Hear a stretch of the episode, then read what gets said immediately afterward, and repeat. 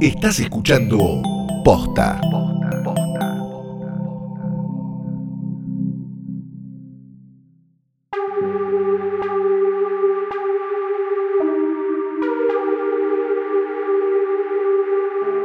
¿Qué onda todo por Remnicor?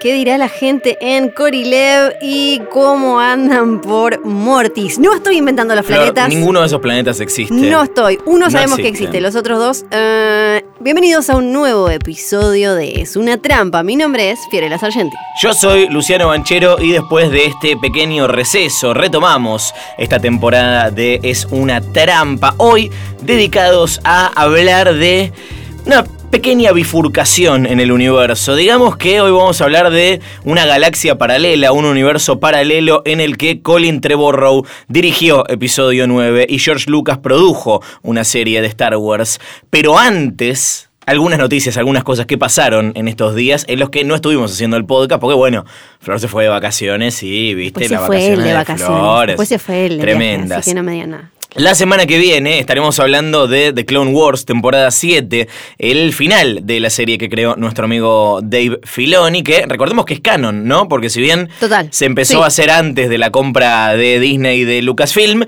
eso todavía es parte oficial de la historia.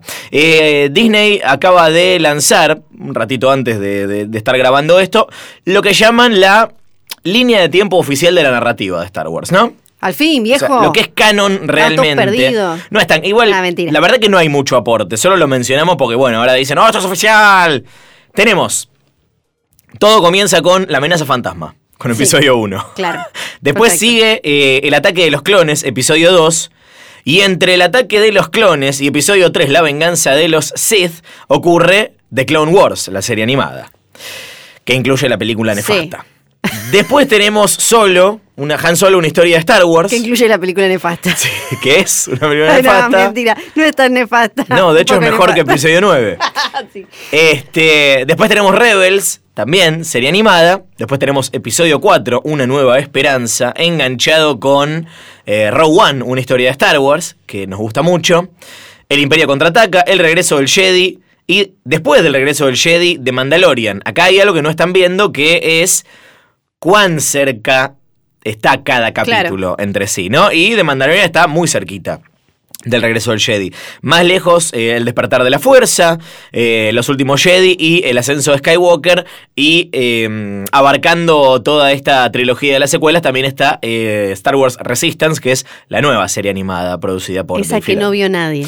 No, a- acá todavía no le hemos dedicado No. un episodio. Pero ¿sabes por qué? Porque está hecho con animación japonesa y a Flores no le gusta. No me gusta mucho, No perdón. Pero igual Ah, bueno, está bien. la voy a ver antes de que se termine esta temporada. No, un, no un hagas mínimo, no un mínimo comentario No, voy a poder tirar. no y hablando de. Dave Filoni, Sí, ¿qué pasó? se refirió. ¿Se hace- resfrió Dave Filoni? Eso seguro, Ah. seguro, se refirió en algún momento de su vida. Ay, Pero no. se refirió en estos últimos días al tema de la voz de Ahsoka hablándole a Rey Ah. en el ascenso de Skywalker, Sí. porque automáticamente lo que el gran público de fanáticos de Star Wars pensó es está muerta, le está hablando porque es Ghost Force y Claro. le está eh, y, y le está hablando desde otro lado. Porque todos los demás están muertos además, ¿no? Los Yo no me acuerdo qué dije en este podcast, pero para mí no quiere decir que esté muerta, porque para mí, eh, si, si son muy capos y qué sé yo, se pueden comunicar de esa manera, entonces no significa que está muerta. Dijo entonces... ¿Está dispuesta eh, a apostar dinero? Sí, sí, claro, además, bueno, ahora ya lo aclaró Filoni. ¿Está dispuesta que- a viajar al pasado y apostar y dinero? apostar, claro que sí, ni hablar, eso sí. Él eh, dijo, ya te digo, eh, bueno, lo, qué cosa, los, qué cosa, qué cosa, che, los fans de Star Wars, dijo. Parece como que ven las películas pero no aprenden las lecciones, ellos lidian en absolutos, que es algo muy de los Sith. Sí. Dice, me acuerdo cuando eh, en El Imperio contraataca, Luke eh, habla, le habla con la fuerza a Leia. Vader también hace esto al final de Empire. No hay absolutos eh, en, en este sentido, no es que tienen que estar muertos. Quiero decir, dice, algunos sabemos que están muertos, otros no tienen No, por qué no, estar. está bien. O sea que hay mucha más historia de Ahsoka para contar. exactamente, sí. Hablando de Force Ghosts, Harrison Ford también conocido como el peor entrevistado del mundo. Y el troll más grande en la historia de Star Wars. ¿Vos hablaste con Harrison Ford alguna vez? No me acuerdo. Nunca hablé con Harrison Ford. Bien. Le hizo una entrevista este, un periodista del diario USA Today. Porque está promocionando una nueva película para Que Disney no con tiene nada que ver con Star Wars, claro. Este, le preguntó el periodista, ¿por qué decidiste hacer de Han eh, una última vez? Y dice, cuando JJ me pidió hacerlo, le dije, me estás jodiendo, estoy muerto. Pero la puta te... Y JJ le dice, Creí que ya no, más o fuera". menos, muerto, igual lo puedes hacer. Todavía no había escrito el guion. Eh, le dice, pero va a estar buenísimo. Y bueno, está bien. Entonces, lo que dice él es, si JJ te pide que hagas algo, probablemente lo vas a hacer. Es muy persuasivo. Parece. Este, y que parece que también le gustó este, mm, eh, mucho la oportunidad de volver a hacer una escena con Adam Driver, que es eh, sujeto de su estima, evidentemente. Ahora, el tema es cuando el periodista le dice, bueno, claro, volviste como Force Ghost, volviste como un fantasma de la fuerza. Harrison Ford le dice, un Force Ghost. No tengo idea de qué es un Force Ghost.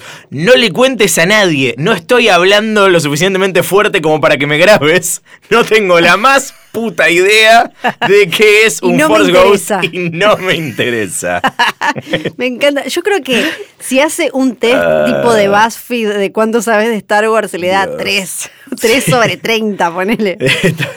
¿A quién le gusta menos Star Wars? ¿A Harrison Ford o a este o a, o a Alec Guinness? Eso te iba a decir, para mí le gusta menos que Alec Guinness. Sí. No, yo creo que a Alec Guinness le gustaba menos, sí. Sí, Sí, no sé, sí, para mí sí. cuando vio el cheque después se puso un poco más contento. Sí, cuando vi el, residual de Argentores. Este, mm, no. Argentores no. Argentores es para los que escriben, ¿no? Sí. Para mí igual es otra eh, eh, es otra situación en la que nos pusimos como entre muy lineales y muy de pensar en absolutos, Sí. porque para, para mí no, no no tiene No. por qué ser un Ghost Force, puede ser como desde una representación de, de la cabeza de Kylo hasta que la, la fuerza genera, cómo fluye tan fuerte, qué sé yo, una representación del padre para él. Sí. No hace falta que sea Ghost Force exactamente, ¿no? No, no, es que para mí no, no era un fantasma de la fuerza de la película. Eso No. pensé que estaba como. Y tampoco Claro. estaba vivo, que algunos Eh, también decían como, ¿qué? No, ¿Pero ¿Cómo la ni vivo, No. ni, ni, ni, ni era la, la toalla resucitada que, que, que- que suelen, eh, como suelen aparecer los que sí son Jedis. Yo creo que era este. Que además, si es Gosford, podía Sí. llegar a aparecerle con la cara de Alden. ¿Cómo se llamaba? ¿O no? ¿Sabes que si le preguntás a Harrison Ford cómo se llama el que lo interpretó joven, él tampoco lo sabe? No sabe. Este, hablando de Alec Guinness, hoy estamos jugando a enganchar las Sí. noticias. La serie de Obi-Wan Kenobi está oficialmente suspendida. Esto ya lo saben si están escuchando esto, ¿no? Es una noticia un poco más vieja que las que estamos mencionando, pero no deja de llamarme la atención que este. Que todo lo que tiene que ver con Disney sea eh, un quilombo, ¿no? Sí. O sea, No. Todo de, de Mandalorian le salió de pedo, Sí, evidentemente. Van a mantener, eh, lo último que supimos es que van a mantener las fechas, no se corre la fecha del, lanzamiento que, que tenían, o sea, como el cronograma más o menos que tenían de, de lanzamiento, eso habían dicho que lo iban a mantener, pero hubo ahí un tema con la- las historias, con los guiones, se dijo que se parecían demasiado a Mandalorian. Claro, que en vez de tener a Mandalorian, al- a Mando con Yoda bebé, era Obi-Wan con bebé Luke, básicamente. Sí, que para mí yo espero que no Leia. aparezca y además sería como otra cosa rara porque eh, como que Luke se va a olvidar de quién es o es tan pequeñito, es tipo como literal bebé Luke, porque lo que estaban casteando en un momento era como un Pero niñito, no un si bebito. Obi-Wan se olvidó de Citripio y Artu, se olvidó. Pero ponele que ahí se estaba haciendo el boludo, pero Luke que se estaba haciendo el boludo después con el No importa, en vende las 30 años viene alguien e inventa otra historia que explica eso y Sí, listo. eso es verdad. Está bien. Y hablando de Este, explicar cosas A ver. cosas que están en la película y no se explican en la película, hay una cuenta de Twitter de esas que te tiran como datitos Estás jugando muy bien, Flora. de esto, Star ¿eh? Sí. Wars que eh, contó algo que ya acá lo habíamos mencionado, si no me acuerdo mal, pero ahora se viralizó de la mejor forma, que es irónica, Sí. el consumo irónico. Porque era un tweet, eh, vos creo que lo tenés abierto, Luciano, Acá está. En el que explicaban todas esas personas que aparecieron de golpe en la super armada Sith. Sí, que igual nosotros medio que ya lo explicamos Sí. eh, cuando hablamos del diccionario visual de eh, el ascenso de Skywalker. Esa información viene de ahí, eh, en realidad. Dice, el tweet dice, la cuenta es arroba sw-holocron. Dice, ¿sabías que la flota de los Sith Eternal que se ve en el ascenso de Skywalker fue creada por sectarios de los Sith en Exegol que adoctrinaron a la población de Exegol con los valores de los Sith y los criaron y los entrenaron a sus hijos para convertirse en oficiales, mecánicos y soldados de la primera orden, de la última orden. Es ridículo. es ridículo. ¿Sabes por qué? Porque esto igual ya lo mencionamos. Sí.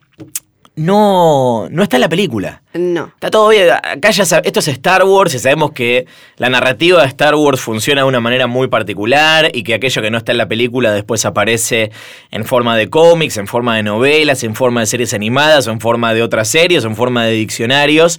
Y no es vagancia de quienes hacen la película, sino que acá te están contando una parte, ¿no? O sea, acá te están mostrando una parte que no necesariamente demanda explicar todo. Uno esperaría, como espectador, Sí. que esto no, no, no produzca este, agujeros del guion o cosas insólitas, ¿no? Yo estaría, yo estaría, estoy, estuve en realidad, mira, ahora ya me chupo un huevo. eh, más indignado con, uy, apareció el emperador de nuevo, ciencia negra. La- Ciencia negra y el otro, siempre había Sí. magia oculta, no sé qué dice. Eh, para mí el tema, Sí. que como vos decís, son, son tres cosas. No está en la Uno. película y puede no estar, porque tampoco es que somos, que tampoco hay que subestimar al público y pensar que hay que sobreexplicarle las cosas. Pero si no está en la película, tiene que o no ser del todo relevante o ser un misterio que dejas así a propósito. sí.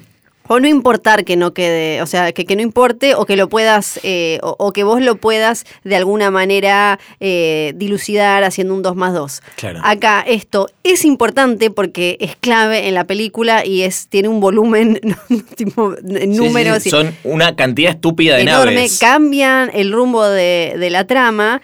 Es importante y no es fácil de, de- de- de- No es que uno lo pueda entender. Ah, sí, claro, tenían todo un pueblo entonces ahí que de fanáticos de los Sith No, que todo el tiempo está a- diciendo, ¿qué hace esto acá? ¿De dónde salió esto? Y no, no es que tipo lo, No. lo, lo unís en la cabeza, Porque no la, cierra. la semilla nunca estuvo puesta para que eso eh, sucediera. Entonces, por eso creo que es importante. Claro. Y eh, este tuit terminó con troleadas de otros directores. Buenísimo, buenísimo. Eh, como el señor Mike Flanagan, ¿no? No lo tengo a mano el, el, el, el tweet, ¿lo tenés? Sí, ya A te lo ver, digo. Ahí va, eh. Tarararán, tarán, tarán. Pero y además era, igual eran muy graciosos los Acá tweets Elijah Wood pone, no, ¿cómo podríamos haber sabido? Sí. Eh, Mike Flanagan puso, esto es genial, a ver, voy a probar. ¿Vos ya sabías? El espejo en Oculus, una de sus películas, fue creado por un hechicero como regalo de compromiso Sí. para el... no sé qué es esto exactamente a qué se refiere. Eh, fue... el- tuvo, tenía una maldición que cuando se caía, se, cuando se casara se iba a caer Sí. y ahí iba a empezar una nueva era de oscuridad, como estaba jodiendo y metiéndole con un montón de historia que no está en la película. De- Después hay gente que le dice, ¿sabías que el personaje de Robert De Niro en el irlandés era un descendiente de una larga línea de asesinos, incluyendo aquellos que acuchillaron al César? Es muy fácil inventar cosas de una película para hacerla más interesante después que salió. es real, es real, sí. Sí. Este, mm, hablando de otros directores, Sí, Taika Waititi, eh, supuestamente había sido eh, tentado para dirigir una película de Star Wars, ¿no? Taika Waititi, el director de Jojo Rabbit, acá podría haber hecho, hablando de simpatizantes nazis, Sí. Taika Waititi. No, eh, el director de Jojo Rabbit, de Thor Ragnarok y del último capítulo de la serie de Mandalorian. Este, pero no sabemos cuán veraz es ese rumor, porque verás, eh, cuando salió la noticia, Taika puso en su cuenta en Twitter de manera muy astuta la tapa de eh, el mejor disco de la historia desde Fleetwood Mac que se llama Rumors, rumores. sí, también Este, así dijo que como... probablemente no. ¿Cómo es la palabra que usan siempre en inglés? Ahora se me fue cuando dicen, ah, como que se, eh, que hubo un approach, ¿cómo es que usan? Sí, Y él sí. dijo como, sí, eh, vi Star Wars, dice, hasta ahí llega. Eso Claro, fue lo claro, que dijo. Ese como- es todo mi acercamiento. Y algo que nos pone contentos, por lo menos en Es una trampa, es que Gareth Edwards tiene una nueva película de ciencia ficción bueno. en camino, que venía medio como frisado, congelado, ¿no? Es que esperemos que Disney no le rompa los huevos con esta, ¿no? Igual ahí salió bien. Hablando de Disney rompiendo los huevos, ya estaban. Este, todo el mundo pide su figura de Yoda bebé, ¿no? Este. Yoda, bebé. Be- el Yoda bebito. Y eh, salieron varias, ¿no? Eh, sa- sa- Salieron Funkos, salió el muñeco de Hasbro, pero hasta ahora la que todo el mundo quiere, por supuesto, es la más cara, la que lanza eh, Sideshow Collectibles y que sale 350 dólares. Es, digamos todo, igual al de la es serie. igual, es, tamaño absolutamente real. idéntico. Acá, ¿cuánto, eh, ¿a cuánto estaba acá? Alguien la trajo. Eran como No quiero saberlo. 200 mil, no me puedo acordar ahora, pero estaba el precio. Sí, Estaba este, el te precio. lo voy a buscar. Por favor, vos buscalo mientras. Es espectacular porque es tamaño Yoda Bebito 100% real. Eh, el que es más accesible, pero que eh, para mí es horrendo y no se parece en nada a Yoda Bebé, es el Funko. Ah, sí, no, no, feo. Feo, feo, pero Sí. ya se convirtió en el Funko más vendido de toda la historia. Oh, Dios mío. De toda la historia. El Funko más vendido y para colmo es feo. Me impresiona mucho eso. Igual decimos un poco más accesible. Ahora igual los Funko con esto del dólar se nos fue un poco la jodita para arriba. El precio de eh, la figura en este local que lo venderá en la Argentina es de 38.940 pesos, con el dólar a 60. ¿No? sí, 40 mil pesos nada más. solo 40.000. ¿Cómo nada más? ¿Vos viste lo que salen las otras? ¿Cómo nada más? ¿Vos viste ¿Querés que te lo que multiplique por las otras? 85? Este... Mm, Ah, o sea que te lo vas a comprar. Tenés 40 lucas para comprarte un show de bebé. obvio, las tengo acá en la mochila. No, pero el tema es que lo tienen a este, 650 dólares, que es este, básicamente el doble, ¿no? Claro. Un poco menos. ah, un poco menos del, del doble. En fin, tampoco vayamos haciéndole menciones a alguien que no nos auspicia. No, no, no, no, claro. Y pasemos rápidamente al tema del episodio de hoy, que tiene que ver con universos paralelos de Star Wars. También conocido como el capítulo en el que le pedimos disculpas a Colin Trevorrow. Yo me, es im- me, me siento como. Antes, antes Y esto de- no es de hate, porque después vienen y No, dicen, no, no, no. a ustedes no, No, les no, no. gusta Star Wars. No, no, no. hay cosas de Star Wars que no gustan y hay cosas de Star Wars que no. Escucha, Mandalorian nos gustó toda. Tuvimos dos capítulos hablando de eso. Por eso, quiero hablar un poco antes de meternos con Sí. Duel of the Fates. Ah, Quiero eh, hablar un poco en serio sobre el fandom de Star Wars, que también eh, salieron un montón de notas en el último mes hablando sobre la toxicidad y mucha gente, eh, cuando uno sigue periodistas de Estados Unidos, sobre todo de Los Ángeles, que están en California, ahí cerca de donde pasan todas las cosas, que son muy fanáticos, especialistas en Star Wars, un montón venían poniendo en estos días, me hinché los huevos, me hinché los Sí. ovarios, no quiero saber más nada con están horrendos, Sí. basta, porque eh, hay como toda una oleada rarísima de, de odio que ya directamente es como critican los juegos en los parques de Disney, que si el juego le pasó no sé qué cosa, que, eh, que las películas, que todo lo que sucedió desde 2012 es una basura, que y, y se convirtió en algo muy violento, como uno entra a Reddit, a Star Wars League, y ahí tuvieron que hacer un posteo como de chicos, vamos a calmarnos. Vamos a calmarnos, porque además a veces, eh, lo, lo decía ese posteo, a veces nos peleamos y, y se terminan generando cosas súper agresivas por rumores que no, no llevan a ningún lado, que son solo Claro. rumores. Sí. Y la gente se está súper atacando por eso. Imagínate para que en Reddit tengan que decir, vamos a calmarnos. No, no. Es ese nivel. O sea que creo que todos tenemos como que, por más que nos guste o no nos guste, lo que nos guste y lo que no nos guste, tenemos que calmarnos un poco porque si, si no deja de ser disfrutable, que es lo que le leía a, a varios periodistas de allá, como ya no disfruto hablar de Star Wars. ¿Esto empieza con, con los últimos Jedi o es algo que ya eh, venía burbujeando, digamos, desde este episodio 7? Porque yo todavía tengo, a la distancia ahora, tengo como la sensación de que el despertar de la fuerza le había gustado a todo el mundo. Y mm, si, si había gente que no le había gustado, ponele, no había sido tan vocal como con no, porque este, a lo estos sumo, últimos casos. Sí, a lo sumo lo que decían es que era muy parecida a Una Nueva Esperanza. Claro, sí. sí Nada como más. que no era original. Eh, Para mí también cambió la forma, todo se fue poniendo más áspero online. Eh, y, y ni hablar con la gente que le mandamos un beso a Scott Wampler, que está extremadamente online. Sigan a Scott, Scott Wampler. Sí, no, eh, él no sabe ni que existimos, pero no, pero nosotros lo amamos. Y cuando uno está como mucho online, en contacto con comunidades así, creo que se fue generando como, como un caldo de cultivo más allá de Star Wars y que un montón de cosas en el mundo de Star Wars hicieron que esto aumentara. Por Sí. ejemplo, John Boyega eh, no ayuda en nada. Todo lo que va diciendo, los chistes que va poniendo, todo me parece que no ayuda. Yo Él está en todo su derecho Obvio, a, a obvio. opinar lo que quiere sobre las películas, pero también me parece que tendría que tener un poco de conciencia sobre qué tipo de llama está avivando. Exacto, Y es la llama del mal. ¿Sabes por qué? Porque no, no lo vi tan vocal y con tanta energía cuando eh, torturaban eh, a compañeras suyas que se tuvieron que ir de las redes sociales. Wow, pero sí le dijo.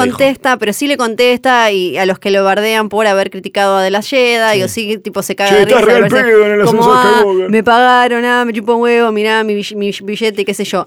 Mark Hamill, a quien adoro también, creo que no ayuda. Hace poco volvió a decir, dijo que, que a él le gustaba mucho lo que había hablado con Trevorrow eh, para episodio 9, que no sabe qué pasó, que para él me- es mejor la, la- la ignorancia felicial, no quiere enterarse como de la cocina de lo que fue pasando. Entonces no nos lo cuentes a nosotros. Mark Hamill que tuvieron que venir a rescatarlo. Sí, y por- No, lo decimos con cariño, pero de verdad no es que tiene un, un carrerón detrás. Y para mí ahí la diferencia es que, claro, lo- obviamente que lo que quería Hamill, la diferencia de Harrison Ford, es él aparecer más, porque Claro. para él significaba algo muy importante en su carrera.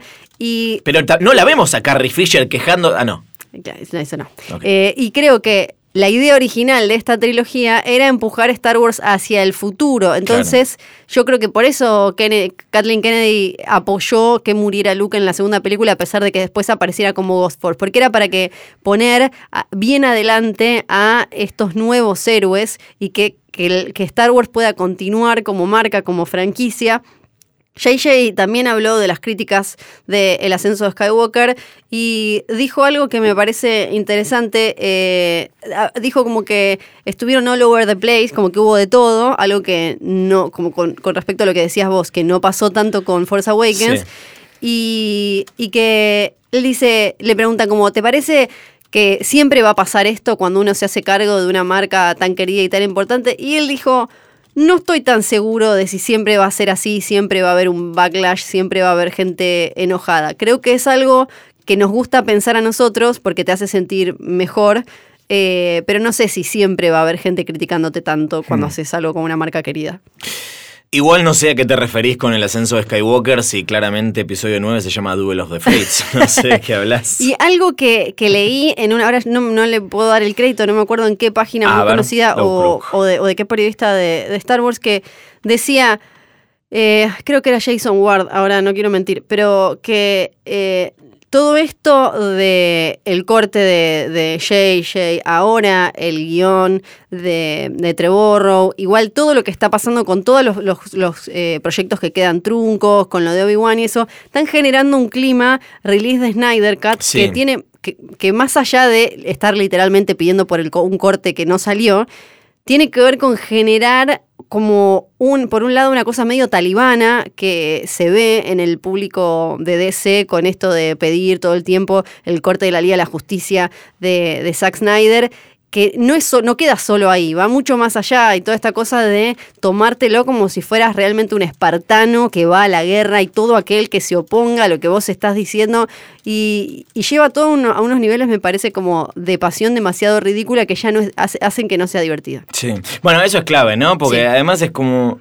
eh, ¿Para qué? ¿Para qué? ¿Para qué vemos estas películas? De, de verdad, Sí. es para, ¿para qué estamos haciendo este podcast? Yo me, me- me divierto haciendo esto incluso cuando venimos a hablar mal de las cosas. Sí. No, no, no, no, no me siento acá a grabar. Me imagino que debe haber versiones de Es una trampa en las que eh, son florilolos eh, en- enojados de verdad, como... "Ah, Arruinaron todo. Yo eh, lo, lo- lo- lo más en contacto con mis sentimientos que vine acá es dolido, ¿no? Por cierta Se decepción, la pero panza.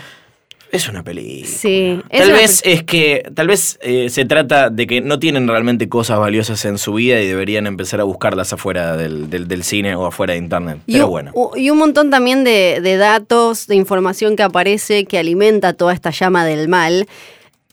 Es- muy, es muy chequeable si pasó o no. Por ejemplo, me crucé con una nota, pero debe haber más, que decía, ya se supo la razón por la que se fue Trevorrow. Fue por enojo por eh, lo que hizo Ryan Johnson. No dan las fechas. Si vos vas a ver las fechas de Sí. cuándo, de, de, de cuándo eh, Ryan Johnson termina el guion de, de Last Jedi y cuando renuncia a Trevorrow no dan las fechas, que lo que uno dice, que, ¿qué pensarán? Como, ah, Trevorrow se quedó callado hasta que finalmente pudo decir, eh, cuando después además sí está la información real Sí. de que Trevorrow y el otro, Connelly, no me Derek acuerdo. Connolly, sí. Él, gracias.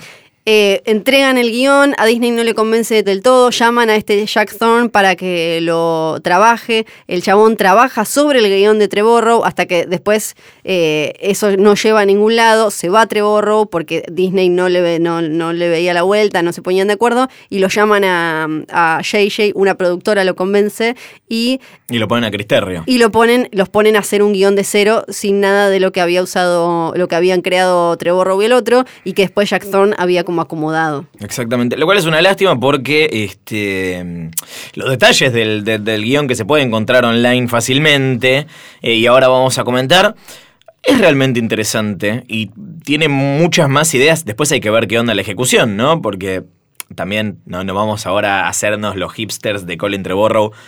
No nos gusta Jurassic Sí, World. no. No nos gusta, ¿cómo se llama? No, Book of No, de, es The The Book Book of of- algo, sí. The Book of Eli no era tan ¿Cómo mala. se llama? No. Este, bueno, The Book of Alien, este, que básicamente también es la razón por la que lo terminan sacando. Henry era. The Book of Henry. este. No nos gustan. Sí. Pero las ideas que hay acá son a todas luces más interesantes que lo que terminamos viendo en el ascenso de Skywalker. Eh, a ver, empezamos a meternos acá. El, el- el guion se filtró, obviamente, no nadie lo lanzó de, de- de manera oficial. Este, Y ya está confirmado igual, Está el- confirmado que es real. Él fabeó tweets que, que hablaban del guion. Sí. Este. Y se llama Duel of the Fates, ¿no? El duelo de los destinos. Lo, Le hubiéramos puesto dicho. acá, ¿no? Eh, do- Dotf. do- do- Dotf. Dotf. Dotf. Dotf. Dotf. O, Dotf. do- o Dold. Sí. Este, que ya desde el. Ah, algo interesante sobre esto, sobre lo que decía de las fechas. Este, está escrito antes de que muriese Carrie Fisher también. Claro. Este, Carrie Fisher que- muere en diciembre de 2016. Exactamente. Eh, y el guion tiene fecha de. Ya te digo. Y antes. 16 de diciembre de 2016. Ahí. Ahí al toque. Ahí al toque. Y, Y antes sí. Y eh, a- a- antes de hablar de los detalles, algo que también que trascendió y que se ve en el guion Sí. es que está muy alineado con lo que hizo Ryan Johnson con respecto a la idea de que no de, de- de no pensar en absolutos y que no haya est- esta dualidad tan clara Sí. entre lado oscuro, lado luminoso que aparece en trabajos de Filoni, por ejemplo. Sí. Eh, se ve más claramente en Clone Wars, sobre todo en, en Rebels, eh, cosa. Eso está en este guion de Trevorrow. Eh, el, el hecho de que Rey no es hija de nadie grosso está acá también. Eh, el papel de. No aparece Palpatine, el papel de Snoke, o sea, está muy alineado con, eh, ese, con ese guion. Entonces yo entiendo que lo que dijo Hamill, no, lo de me gustaba lo que, lo que quería hacer Trevorrow, no tiene que ver con no morirse, porque ahora lo vamos a ver. En el guion, Luke está muerto. Sí. Pero Este, aparece. eh, y- Aparece más. Y además, esto de. Ok, sí, Ryan Johnson mató a Snoke. Ryan Johnson mató a Snoke. Este, entonces eh, J.J. Abrams se quedó sin villano para, para la 9. Entonces tuvo que traer al emperador. El villano era Kylo Ren. O sea, no, Sí. no, es, no es tan complicado. Este. mm, episodio 9, Duel of the Fates. El guante de hierro de la Primera Orden se extiende a los confines más lejanos de la galaxia. Solo unos pocos planetas dispersos permanecen desocupados. Los actos traidores se castigan con la muerte. Decidido a ahogar un creciente malestar, el líder supremo Kylo Ren ha silenciado todas las comunicaciones entre los sistemas vecinos. Dirigida por la general Leia Organa, la Resistencia planea una misión secreta para evitar su aniquilación y forjar un camino hacia la libertad. Ese es el scroll del comienzo de lo que hubiese sido Duel of the Fates. ¿Que ¿De qué se trata, Flor? ¿Qué es? Duel of the Fates me hizo acordar, hay partes que me hacen acordar un poco a el tercer libro de los Juegos del Hambre. Ah, y lo bueno. digo de una buena, lo digo como algo positivo, no Sí. como algo negativo. Tenemos entonces a la resistencia, eh, que quedan muy pocos en un planeta que después... Para, para mí pasan demasiadas cosas. El problema sí, es eso es que... un montón. Sí, es que parece medio como una, una miniserie, pero lo que me gusta más de, y por, por eso le pido perdón a Trevorrow, es que creo que es mucho más fiel a la mitología de Star Wars que se fue construyendo, sobre todo a partir de eh, Filoni, por ejemplo, Sí.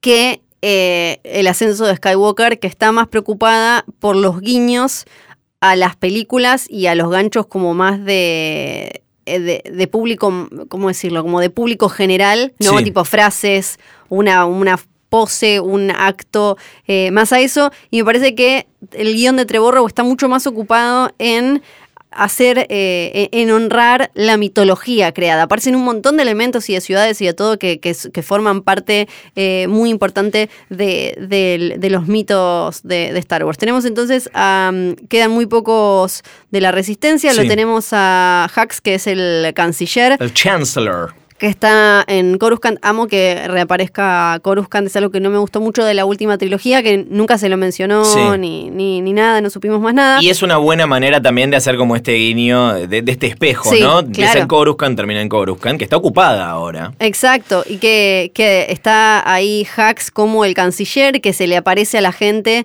como holograma gigante, medio como hacía Sí. eh, Snoke. Eh, Hux no es como una especie de comic relief en este, en este guion. Eh, lo, un- lo gracioso que, que aparece es que él trata de, de mover una moneda y no sé qué otra cosa con como algo tipo una moneda, como con la fuerza, no le sale. Eh, algo que me gusta mucho también es que tiene un lightsaber como violeta Sí. que eh, se, se puede pensar que es el de Windu, que quedó ahí como una reliquia en, en Coruscant. Eso me gusta mucho. Hay una, eh, en el arte que, que se filtró, hay una escena en la que está Leia dándole un mensaje a BB-8 tal como cuando ella era, era joven. La resistencia casi no quedan, además después se van a un planeta, eh, se roban un Star Destroyer después de una misión que sale mal, se van a este planeta, los encuentran, hacen volar ese planeta. La obsesión de siempre de Star Wars con la- las armas que van apareciendo que destruyen planeta, ya en cualquier momento como una virome hacia volar un planeta. Eh, entonces, creo que a- aparece, o sea, está muy construida en base a, a The Last Jedi. Eh, todo, todo lo que, que se ve para mí tiene que ver con eso. Cuando se tienen que escapar, se separan nuevamente, terminan Finn y Rose que tienen que ir a Coruscant Sí. a buscar un, un, un beacon para, ¿cómo es que se llama? Como un, Un aparato un- sí. para, que, que- que puede hacer que las comunicaciones vuelvan a eh, andar. Acá sería el MacGuffin, ¿no? De la, de, la, de la historia, pero me parece que cumple una función mucho más útil que el bichito que terminamos viendo en, en el ascenso de Skywalker. Sí, y además algo que tiene este guion... Donde los Sith son tan hábiles que fabricaron dagas, fabricaron la estrella de la muerte para que se rompa y caiga sobre el océano con la misma Con la forma que tiene la mítica daga, ¿no? Y acá en este guion, no solo Rey tiene un- algún tipo de cierre, Poe y Finn también tienen como un lugar y Rose, que es lo más importante, Sí. eh, quedan separados. A Rose se la lleva Hux, la, la tortura, le hacen preguntas y Finn queda solo buscando este aparato para que la resistencia pueda comunicarse con el resto de la galaxia para reunirse en contra de, de la primera orden que ya está completamente al, al poder. Eh, y ahí es interesante porque Finn se enfrenta a un Stormtrooper, lo termina convenciendo de que así como él se desprogramó y, termi- y- y terminó sacándose de la cabeza lo que la, la First Order le había dicho que tenía que ser, y así termina armando como un grupo de troopers rebeldes, que los diseños están buenos, son como troopers como medio de guerrilla, y eh, empiezan a agitar a la gente de Coruscant y empiezan a usar eh, también armas de la First Order para luchar en contra de ellos. Por otro lado, los tenemos a Poe y a Rey que ellos están en otra misión porque eh, Poe tiene que ir a, a- tiene que llevar a Rey a, a buscar a, a alguien Force Sensitive que está en un planeta. Ellos Sí. se terminan cruzando con los Knights of Ren, que tienen otros nombres. Tienen el Dark Saber ellos. Que tienen nombres. Sí, tienen nombres. Eh, hay una pelea y lo, que dicen es que el, el guion le- les da como un momento medio de, de estre- O sea, a, a Rey se le, se le complica pelear contra ellos. Y a diferencia de, de Tross que nos da Reylo, acá el vínculo entre Rey y, y Kylo es distinto y el, el ondín amoroso es con Poe después de, de todas estas situaciones. Y eh, ella, Rey ve ahí una, termina viendo lo, lo que va a ser la pelea final con Kylo Ren, que es completamente distinta. Kylo Ren, por otro lado, está en busca de un. No aparece Palpatine. Sí. eh, está en busca de un chabón que se llama Thor Valum. Sí, que esto lo mantuvo el, el guion, ¿no? Que él está buscando algo que lo lleva a Mustafar.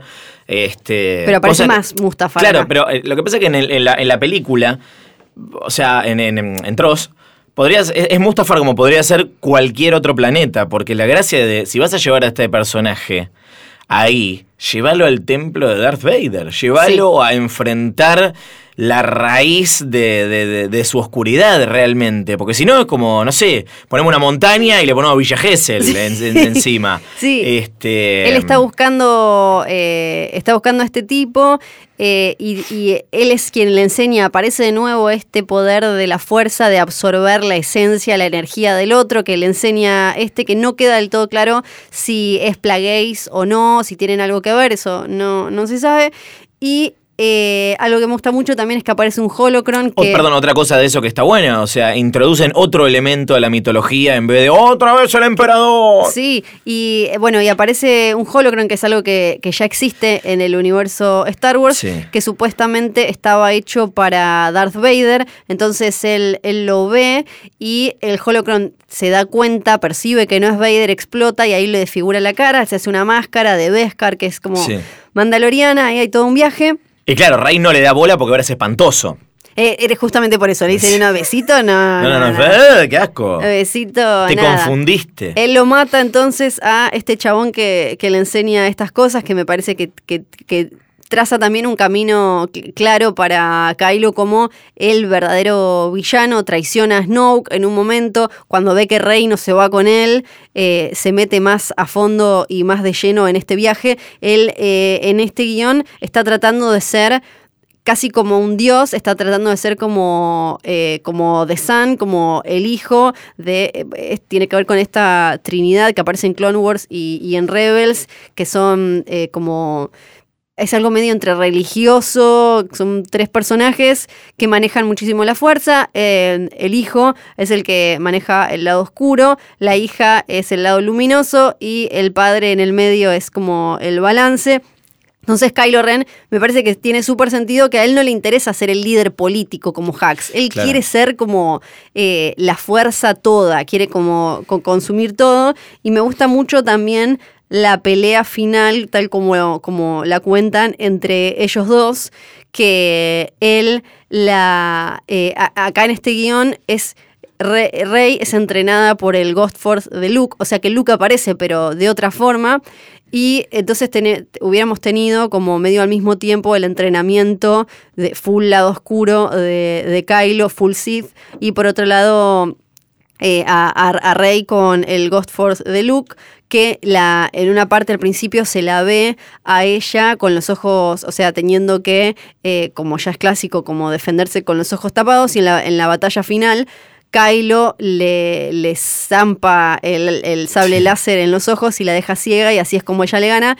Y él recién se redime al final, muy, muy, muy al final, cuando eh, le está sacando la energía a ella. Leia siente este, este, este mambo en la fuerza y ahí ella se comunica con el hijo y le dice basta, basta, basta. Y ahí él se termina redimiendo y muere ahí. Y queda Rey que se va a poner, lo que todos pensamos que tenía que hacer, que se va a poner una academia para pibito. La escuelita Jedi. Claro, el chiquitita Jedi, que es lo que tendría súper sentido.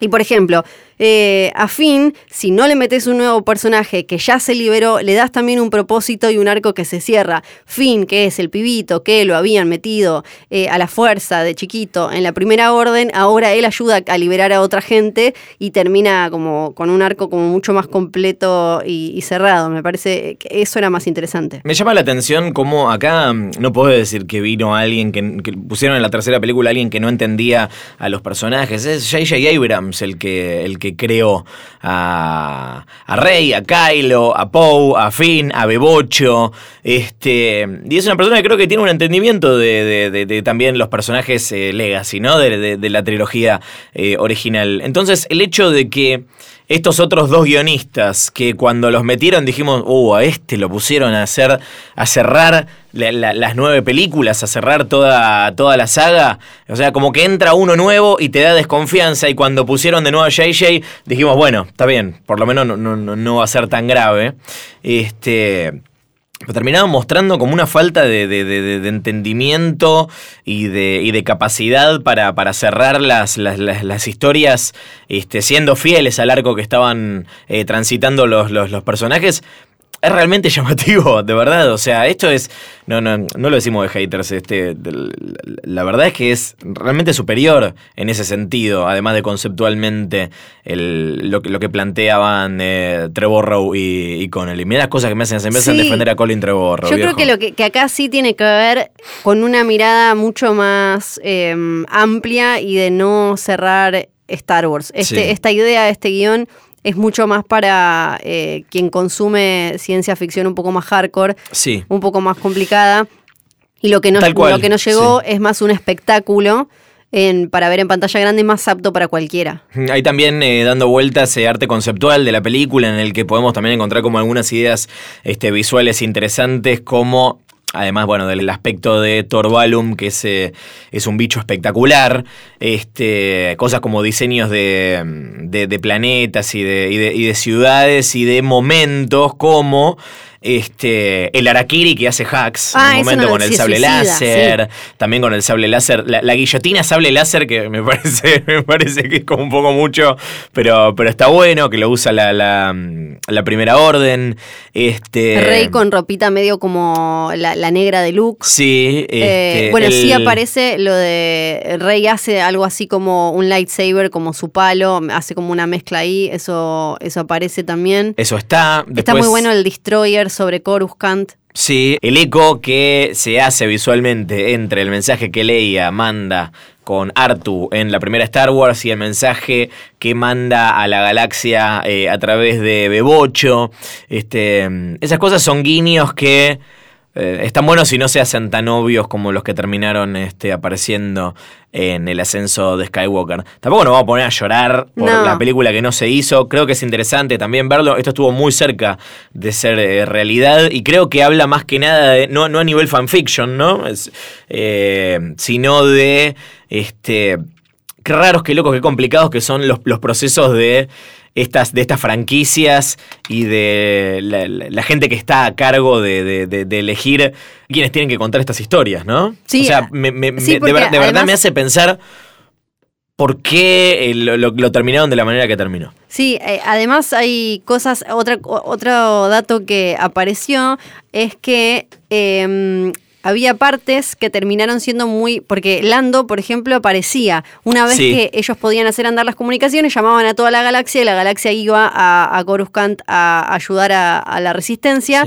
Y ahí aparecían un montón como de piratas espaciales que traía Lando. Eso aparecía, pero había otra parte también, sobre todo creo que era en Coruscant, que terminaba siendo muy parecida a Rogue One, que ahí es cuando, claro, uno se da cuenta, este guion se escribió en 2016, estaba saliendo Rogue One, o sea, la, versión definitiva de Rogue One. Lo loco es que igual al final en Trost terminamos teniendo una escena que es exactamente igual a otra de Rogue One. Pero con respecto a, lo que vos decías, eh, se repite bastante esto ahora. Pensemos en lo que dijimos antes de Obi-Wan y Mandalorian, eh, que, que, tienen que cuidarse de no estar repitiendo una fórmula de manera muy literal porque ya saben que no les va a funcionar. Hmm. Ese Duel of the Fates, ¿eh? se puede encontrar el guion online. Y eh, bueno, nada, ¿qué va a hacer? Este, le decíamos lo mejor. Yo creo que esto le, le, va a hacer mejor a, Colin Trevorrow de, de, lo que se imagina. Sí, me dio pena eh, leerlo a JJ que parecía como medio golpeado. Como que al final, ¿Qué dijo? entre. No, esto que dijo, como yo no sé, la verdad, si es que siempre te van a odiar así. Me, me da pena que se vayan como cascoteados, ¿no? Pero bueno, lo bien que le está yendo a Ryan Johnson con Night eh, con. Se me fue entre navajas y secretos. Eh, Knives, Out, gracias. Em, que ahora ya tiene una secuela confirmada. Me da esperanzas de que esto va a estar bien, JJ, con tus millones de millones de millones y tus 3 mil millones de proyectos. Creo que no va a estar del todo deprimido. Yo digo que nos manden ¿no? Que nos manden sus opiniones sobre este guion de Trevorrow a es una trampa fm. Exacto, que no es eh, la, única historia que llega desde una galaxia paralela que vamos a comentar hoy, porque eh, también se filtró el eh, unas filmaciones de prueba que habían hecho para Star Wars Underworld, que lo comentamos acá hace, algunos episodios, que era esta serie que iba a contar eh, una serie de, relatos de, eh, digamos, la, escoria del universo Star Wars, ¿no? Antes de que Disney comprase Lucasfilm, esto iba a ser la primera serie live action de Star Wars, finalmente terminó siéndolo de Mandalorian, con eh, una mirada a el, bajo mundo de Coruscant, justamente. ¿eh? estamos hablando mucho de Coruscant hoy, eh, pero durante el reinado del imperio entre episodio 3 y episodio 4. La verdad que está buenísimo. Esto también pueden encontrar en YouTube el 10 este, minutos de, de, ejemplo que son como una especie de Blade Runner en el universo Star Wars, ¿no? Medio, medio literal te lo digo, como mucho neón, las calles sucias, es como una especie de eh, Tokio o Seúl, pero de una galaxia muy lejana. Eh, mucho Stormtrooper, la verdad que es, muy interesante. Eh, lo que no termino de entender es por qué lo apareció ahora, ¿no? O sea, ¿por qué tardó tanto en, ver la luz? Sí, ¿cómo saber? Porque además después como un poco el concepto se fue licuando en otros proyectos, ¿no? Como que algo fuimos viendo eh, de alguna manera en, no sé, en la película de Han Solo, no, no digo en Coruscant y eso, ¿no? Pero sino como este mundito, este bajo mundo. Y algo en lo que se nota también la presencia de George Lucas es que estéticamente es mucho más cercano a la onda de las precuelas que a la onda de la trilogía original que tiene eh, de Mandalorian. Claro. Bien. Eh, así termina nuestra excursión a los universos paralelos de Star Wars. La semana que viene estaremos repasando la temporada 7 y final de Star Wars The Clone Wars. Que eh, se estrena eh, viernes 21, cuando sea que estén escuchando esto, viernes 21 de febrero, el día que sale este capítulo sale también la temporada completa en Disney Plus. Sí, en Disney Plus que ahora eh, arranca o arrancó en Europa y van a sacar Mandalorian semana a semana. ¿Te imaginas si hacen eso acá? Es una estrategia muy extraña. Es rarísima, ¿te imaginas? Muy extraña. Si llegan a hacer eso acá cuando salga Disney Plus, no sé, a fin de año o el año que viene. No me acuerdo cuándo, era la fecha. Alguien que le avise a Disney que. No, chicos, ya está, ponémela toda. Este. ¿Quién sonó para esto? Obra de, obra de Nito Artaza en 1998. ¡Poneme toda Disney! Con el rato Mickey. este. Oye, una cosa. Sí. Este. ¿Por qué le recomendamos a la gente ver The Clone Wars? ¿Por qué le recomendamos a la gente volver? Porque hay cierto prejuicio, obviamente. Es una historia ambientada en, el, en la época de las precuelas, ¿te parece? Sí. Nosotros creemos que es la serie de historias que da sentido a, la trilogía de las precuelas. Sí, para mí son es donde está como el, verdadero amor y disfrute por este universo. ¿no? Es como. Eh, yo sé, ah, no terminan de ser series para chicos, son animadas para toda la familia y eso, pero está como ese disfrute de estar en ese universo y además eh, que, todo es como súper verosímil dentro de, esa misma mitología. Entonces, eh, yo creo que ahí es como donde está el, vínculo hardcore con todo esto. Ahí es donde surgió Ahsoka eh, y está creada por Dave Filoni, que si te gustó de Mandalorian, este, ahí tenés una razón para verlo. Tenemos un mail que es es una trampa, posta.fm, ahí puede mandar todo tipo de preguntas, teorías, amor, no manden odio por el universo de Star Wars. Y la semana que viene vamos a retomar los mails que han llegado. ¿Nos gustan los mails? ¿Qué crees que Sí, los mails. Los mails, a nosotros nos gustan los mails. Es una trampa arroba. Pueden suscribirse a este podcast en Spotify, en Apple Podcast, en Google Podcast, en la aplicación que ustedes usen para escuchar. Y nos reencontramos en el próximo episodio. Yo soy Fiorella Sargenti. Yo soy Luciano Banchero. Que la fuerza los acompañe. No dijiste This is the way. Era This is the way. Sí. Ya me olvidé de la Mandalorian. Ah. No, mentira. This is the way. Ah. Estás escuchando Posta.